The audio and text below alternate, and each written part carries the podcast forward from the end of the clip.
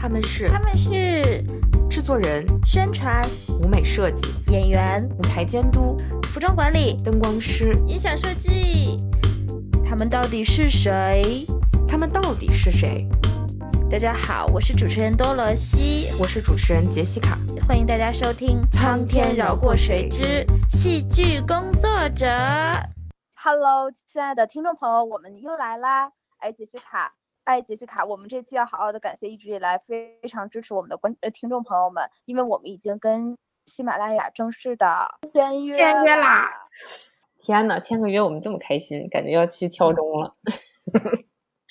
嗯，真的是要认真的感谢听众朋友们。我们经常在后台收到留言呐，还有点赞啊。也正是因为你们的关注，喜马拉雅的工作人员才可以发现我们。对的，对的，对的。嗯，相信我们的忠实听友已经察觉到了，我们的节目做了小小的升级，不仅标题更加的多元化了，而且我们会尽尽自己的全力做到每周更新一集，大家可以敬请期待啦。嗯，那回到这一期的节目呢？前段时间我给我妈买了《永不消失的电波》这部剧的票，真的超级期待她看完以后的心得。因为其实我以前也不太懂舞剧，但是就是是这一部剧让我入的坑。我的天，就是这部剧真的从头到脚。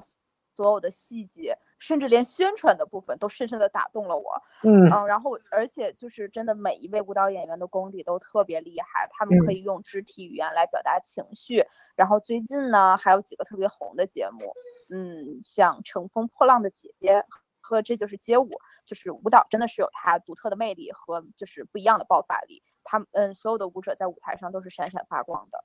是的。今天我们邀请到的呢，就是在音乐剧当中的舞蹈演员，以及也做过一些编舞的 Clark，还有 Clark 的亲友团 Judy，欢迎欢迎，跟大家打个招呼吧。大家好，我是 Clark。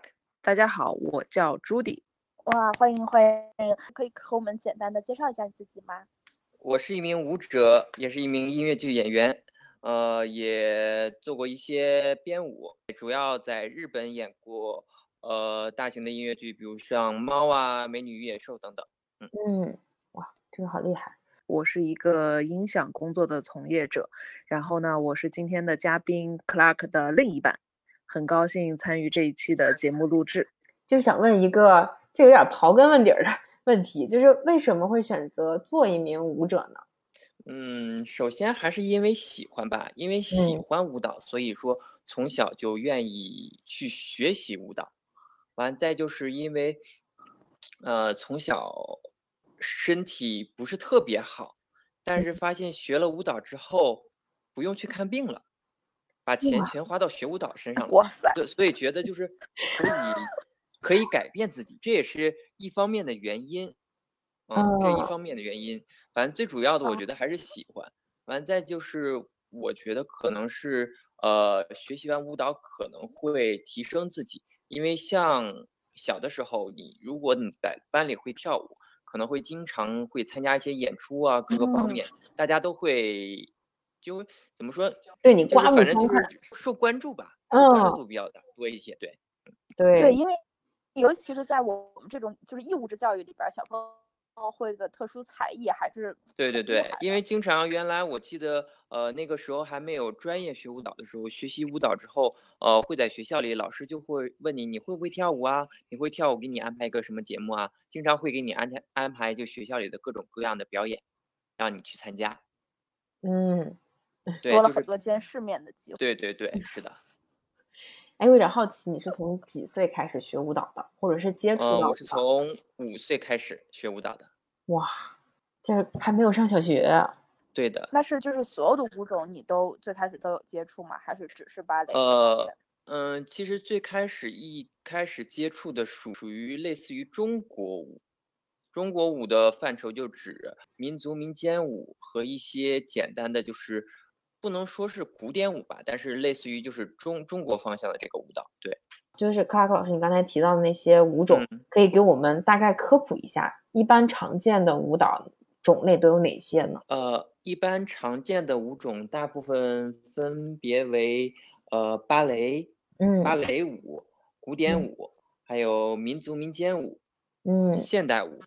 舞蹈专业学校里学习比较多的一些舞种。哦，对，嗯。还有一个补充一个拉丁，拉丁嗯。就就这这几个舞蹈是呃现在舞蹈学校里就是有专业系统培训的，对这几种舞蹈。反正像现在大家经常会看到一些呃爵士街舞这嗯。方面，嗯，虽然说没有系统的去学习，但大家呃跟着国外的一些呃流行趋势啊，大家会自己去创作，所以嗯慢慢形成了一体一些呃类似于中国风的街舞啊、爵士这种，慢慢会形成。嗯，那我就是我刚才有一个好奇，就是当时 Clark，你刚才有提到你之前有一段在日本就是参加呃音乐剧表演的这个经历，那你嗯当时是去求学吗？还是是怎么样的一个过程呢？呃，正好毕业的时候赶上日本那边呃来国内招演员，完了之后我去面试，完刚好就选上了，完就有机会去那边学习。因为父母当初的理想就希望我可以又唱又跳，是以这种嗯形式去，呃，去在舞台上表演。但是因为我可能原来接触唱的方面比较少，所以只是在舞蹈这方面，所以最多毕业了之后演了一部舞剧，也是有幸就是选选上了去演一部舞剧，完了之后就在北京一起，呃，在北京一直就学习。大学毕业了之后，呃，也是刚好有机会就是面试上日本这个剧团，所以去那边学习一些关于音乐剧的一些知识啊，去了解这方面。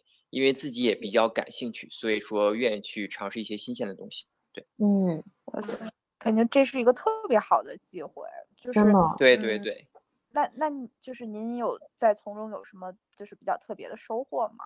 嗯，收获就是学到了你以前没有学到的东西，比如说呃，类似于唱歌方面应该怎么发声啊，呃，表演方面应该怎么去表演呀。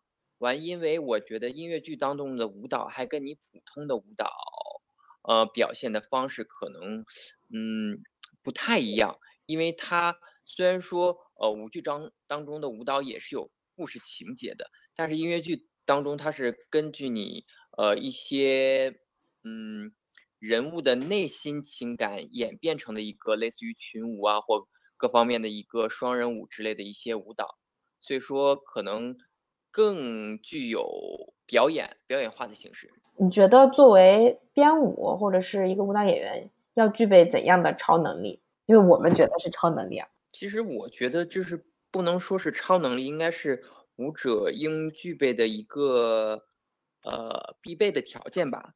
因为嗯。首先，比如说嗯。你做一个舞者，你要能适应各种各样的环境和各种各样的舞种，因为嗯。就像音乐剧，它有它在音乐剧里会体现各种呃，不可能一个音乐剧只有呃怎么说呢？不可能所有音乐剧都是一样的舞蹈风格，这是不可能嗯的。它嗯有些音乐剧可能是比较偏向芭蕾，有些可能比较偏向爵士，呃，各个方面的舞种都有。所以可能这个舞种你之前没有接触过，但是就是可能编舞的时候，希望你能快速的去感受、去适应这个舞种。对嗯嗯，因为就像就像你是一个演员嘛，你可能接到不同的呃戏的角色是一样的，你要赶嗯快融入到这个角色当中是一样的。对。嗯嗯嗯，会不会有你习惯的跳了舞种之后跳其他的舞，你就嗯感觉总带着那个范儿，得要就重新适应？嗯，多多少少会的，因为比如说你学了十几年芭蕾，芭蕾舞之嗯。后，你突然让你跳爵士，可能或跳些踢踏舞啊什么之类的一些呃不同的舞种舞舞种，可能多嗯。少会有影响，但是看着你自身的去怎么去改变吧，因为你不可能按照你自身的那舞蹈的感觉去去完成一一个新的舞种，你只能去模仿。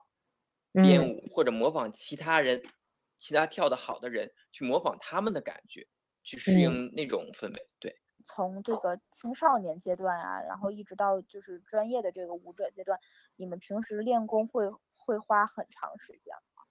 呃，会花很长时间。像在呃专业的舞蹈学校，呃，基本上每天多的时候，一天都要训练舞蹈，少的话是半天训练舞蹈，是这样的。对，那可能就是六到八个小时。嗯，差不多。对，嗯这里我可以嗯插一个小八卦吗嗯好，？Clark 刚刚在跟我谈恋爱的初期，嗯，你觉你离麦近一点 儿，大声的告诉我们。就是在我们俩刚刚谈恋爱的时候，我觉得这个人好奇怪，因为所有的情侣，那一开始谈恋爱肯定都希望一直腻在一起，对不对？嗯，而他永远在练功房，哦，我就很难约到他，你知道吗？比普通朋友还难约。因为他特别认真。嗯，对他一直在练功房，给他发信息问他在哪儿呢，永远是我在练功，两个小时以后再说。天呐，这个也也就是相当于他每天的一个习惯，就像健身一样。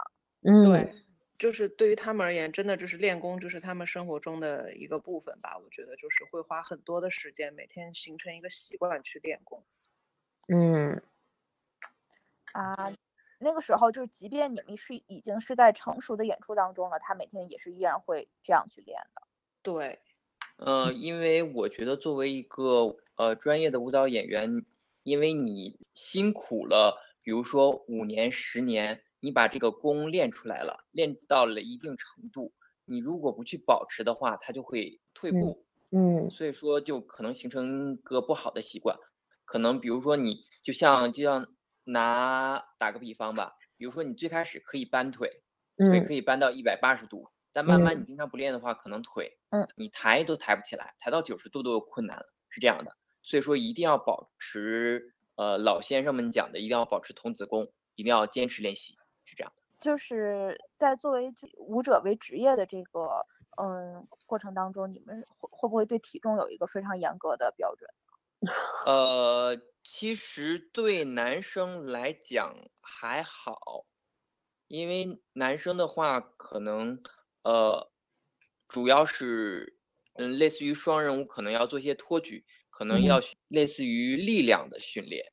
但是女生呢，可能因为是男生托女生，可能女生要强调自己稍微呃瘦一点或者轻一点，这样可能对男生来说，呃会会帮助他们很多。所以说，一般一般在舞蹈学校，一般都是老师会看着女生体重比较严格一点，是这样的。对，像我像我小的时候学习舞蹈的时候，学校的老师经常带着我们女生早晨去跑步，完每个星期都会量体重。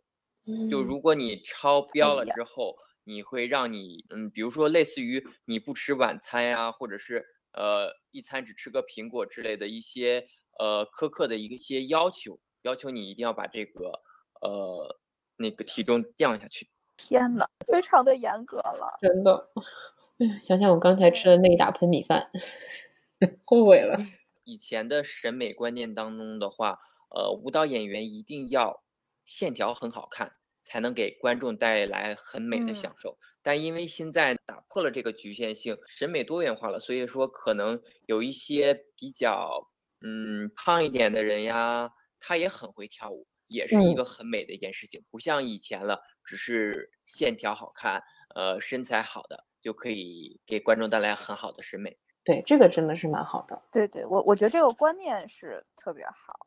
对，嗯因为因为我觉得一但但是个真正嗯呃真正热爱舞蹈的人，你不可能说他天生，比如说他天生就是很胖的人，那他也很会跳舞，那你就不让他跳舞，不让他在舞台上表现，我觉得是有点太苛刻。但是大众肯定是希望就是看到一个舞蹈演员，肯定是身材很好，肯定是给他最初的一个呃印象吧。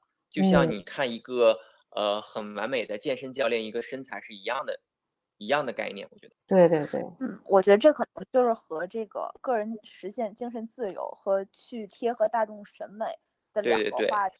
突然想到了，呃，到了之前的我们学习芭蕾，因为芭蕾所有强调的都是你的腿的外开、外开呀、各种嗯一些就是嗯你正常的身体运作的一个反向的实力，就所有所有动作都是要外开，就是讲究特别，就是你做起来会特别别扭。但是现代舞就追求的就是所有嗯都自然，就是所有都是你按照你自然身体自然的运动方式去走这个方向。所以说，现代舞虽然说是在芭蕾舞的基础上，但是它呃不会强调你的身材呀、一些什么外开呀，或一些腿能抬到多高啊这些呃主要的技术，主要是一看着你的表现力完成。所以说，这个我觉得跟那个就是像像之前刚刚说的那个呃身体的身体的体重的问题，我觉得是嗯是一嗯样的吧。嗯，是这个挺有意思的，这是一个嗯知识点。今天我还学到了东西，就是关于这个芭蕾的，在在你的小本本上赶紧记下来。赶紧记下来。嗯，特别好。这一路上，因为呃学习舞蹈，呃给你的人生带来了怎样的不同呢？怎样的不同？就是给我带来了去日本学习的机会，因嗯为呃，因为在班里就是还算比较刻苦的人，所以说就是整个各个方面还是比较好的，所以有了这次面试的机会，让我面试上了去日本去工作的这个机会，让我去见识更多的呃不同的呃音乐剧，完去嗯学习他们各个方面的一些知识。这是觉得给我带来人生的一种不同的机遇吧，嗯，这我觉得是最大的一个机遇，对，因为是嗯，自嗯从就是去日本学习音乐剧之后，发现就是嗯，不单单只有舞蹈能体现我内心内心的东西，就各个方面，就像唱歌呀、表演，就全方面的都可以体现到自己。对，然后然后我们作为观众的话，也是注意到，其实音乐剧里面有好多的舞蹈，就是可不可以给我们也是科普一下音乐剧的当中的舞蹈，它一般是起到一个什么样的作用啊？像我们有的时候说那个唱歌嘛，音乐剧的作曲啊，就跟我们讲说，嗯，是因为有的时候语言没办法表达的，然后就就是到最后到了那个情绪点之后就要唱出来。不知道舞嗯蹈的话是什么样的一个作用呢？嗯嗯，差不差不多是这个概念，就是舞蹈是也是既是叙述就是人物的内心的一个情感，呃，抒嗯。发情感，还有叙事，这是音乐剧当中就舞蹈在舞台上的体现。对，完再就嗯。是情感的一个外化和情节的延伸，因为有嗯。些事情就是你演，可能因为他演的话，因为在舞台离观众很近，不像是在电视剧可以有一个更好的切换，各方面去让你特写或各方面去让你去有回响的这个阶段，可能嗯就是舞蹈属于就是把你内心的东西更好的体现出来，对，是这样的。嗯，因为我感觉就音乐剧当中的这些舞蹈，就真的是非常合着这个整个节奏啊，然后把整个情绪都推到了高潮。对，就是你说表达不了了，就嗯唱，嗯唱表达了不了就开始跳，就是嗯一个一个点一个点，一个可能舞蹈是一个最高的点吧，体现出你内心的各种情绪的一个变化，最高的一个顶点，我觉得是。对对对，尤其是那个 opening，就开场的那个那个曲，然后一结束的时候，哇塞，就所有人就是鼓掌，因为最后的一个结束的一个动作啊，或者是那个造型，哇，就非常非常的点燃了整个情绪。对，在音乐剧当中，如果只作为一个伴舞演员的话，内心会不会有一点点小失落？对我来说不会，因为就好比好比那个红花跟绿叶，嗯绿叶要衬托红花，红花才能显示它的美，是吧？嗯所以说，我觉得舞蹈不是说它不是焦点就会让我成为小失落，因为我觉得只要是你在对我自己而言啊，只要嗯你站在舞台上，你都是焦点，总会嗯被人发现你的闪光之处的，是这样嗯的。对，因为因为就是就像我刚刚举例说红花跟绿叶，因为你如果单独只是一个红花，只是一个主演在上面，对吧？它可能体嗯现不出来它要表达的一些东西，可能嗯有绿叶、嗯群舞、伴舞的陪衬，才能显示它更更加的华丽，更加的完美，是这样的。嗯，其实像我做过的几部戏中间，我嗯反而更喜欢群演和群舞，嗯因为大家所有观众的大部分目光都在主演身上。嗯但是其实你知道，就是群演他们也是有自己的故事线的。哦如哦，果去仔细发现每一嗯个群演的故事线，你会发现哎，这部戏又丰富了很多。它是一个真实存在的，比如说，呃，我们之前的战马，它是一个真实存在的村庄，每一个群演都有自己的姓名，都有自己的故事背景，有自己的生活。嗯，这其实会让整个戏剧更加的丰富起来。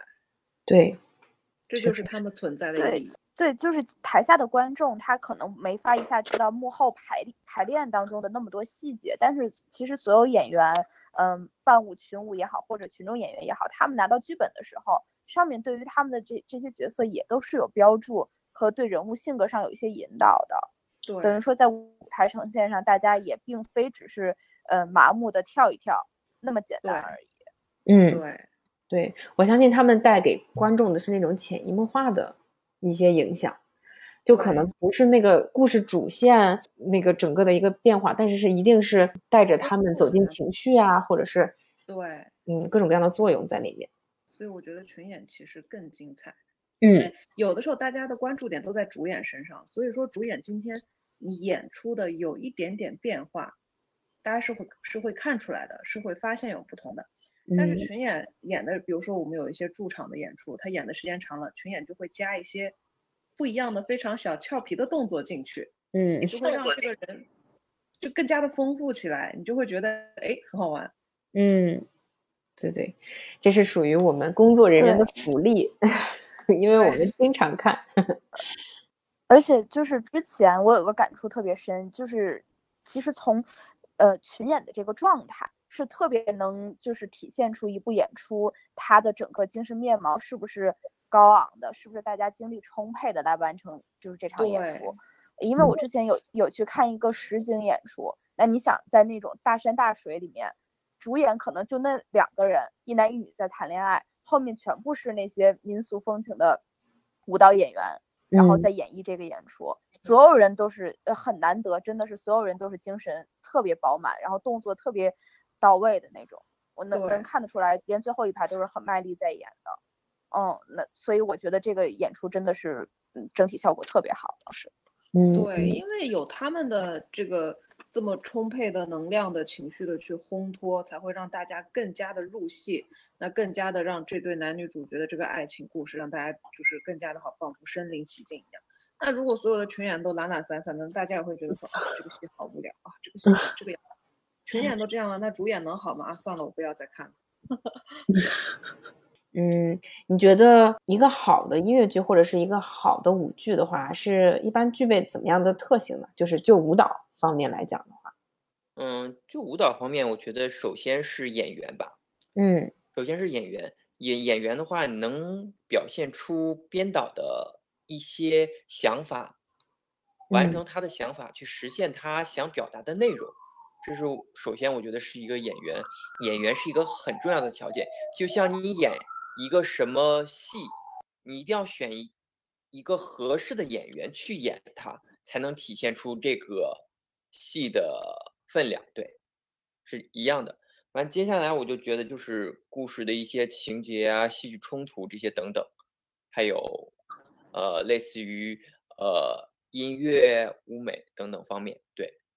但我觉得最主要的还是需要演员，因为呃，如果呃故事情节、音乐、舞美各方面都做得很完美，但是你演员达不到一定的程度，体现不出来，我觉得还这个戏也是不成功的。嗯，其实我觉得每一部戏都有，就是和他的那个演员都是有缘分的。对，那，有些就是比如说类似于什么歌曲呀，呃，什么歌曲也好，或什么电影也好，你看有些人。